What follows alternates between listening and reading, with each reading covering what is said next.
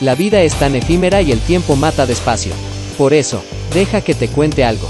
Por Oscar Muñoz.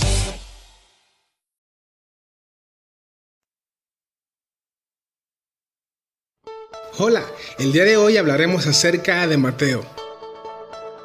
Mateo fue un cobrador de impuestos odiado y despreciado por su mismo pueblo al considerarlo un traidor por estar al servicio del gobierno político de Roma. Este Evangelio de Mateo cuenta con 28 capítulos. Mateo se escribe entre el año 59 y 66 después de Cristo, siendo uno de los doce discípulos de Jesús, y orienta sus escritos para lectores judíos presentando a Jesús como nuevo Moisés, el profeta que había de venir, Dios con nosotros, Emanuel.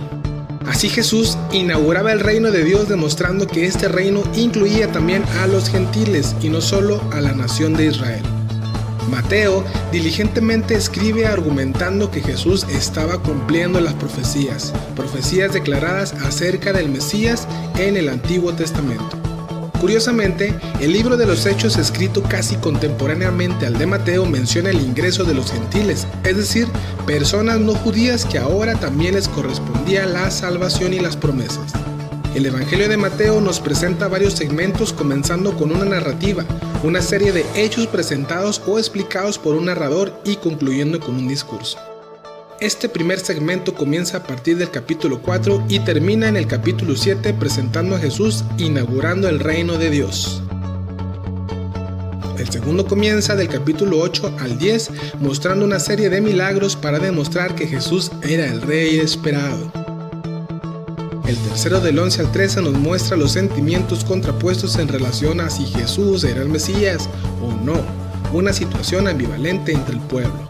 El cuarto, abarcando los capítulos del 14 al 20, narra la expectativa de los líderes religiosos con respecto a Jesús, revelando Mateo la realidad de que Jesús era el rey siervo profetizado por Isaías y del 21 al 25 muestra la antítesis del reino que los líderes religiosos esperaban.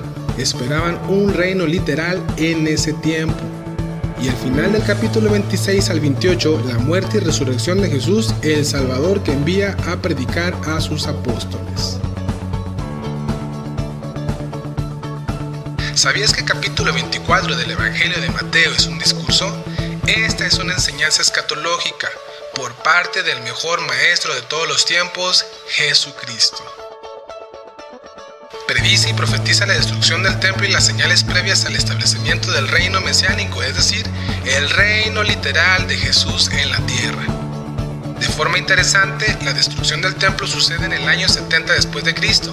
Decimos interesante ya que Mateo escribe lo dicho por Jesús entre el año 60 y 70 después de Cristo, una fecha no muy lejana en la época. Sí, de hecho, este capítulo es uno de los más conocidos con respecto a la segunda venida y curiosamente este término nunca es utilizado en el Nuevo Testamento, sin embargo, todos en esa época entendían que el tema estaba relacionado a un gobernador que llegaba a su provincia. También hablaba de la llegada de un rey a sus súbditos, describiendo una llegada en autoridad y en poder.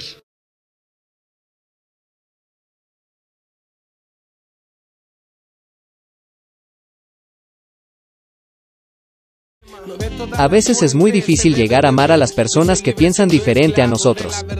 Escucha Aprendiendo a Amar de Oscar Soul por Spotify.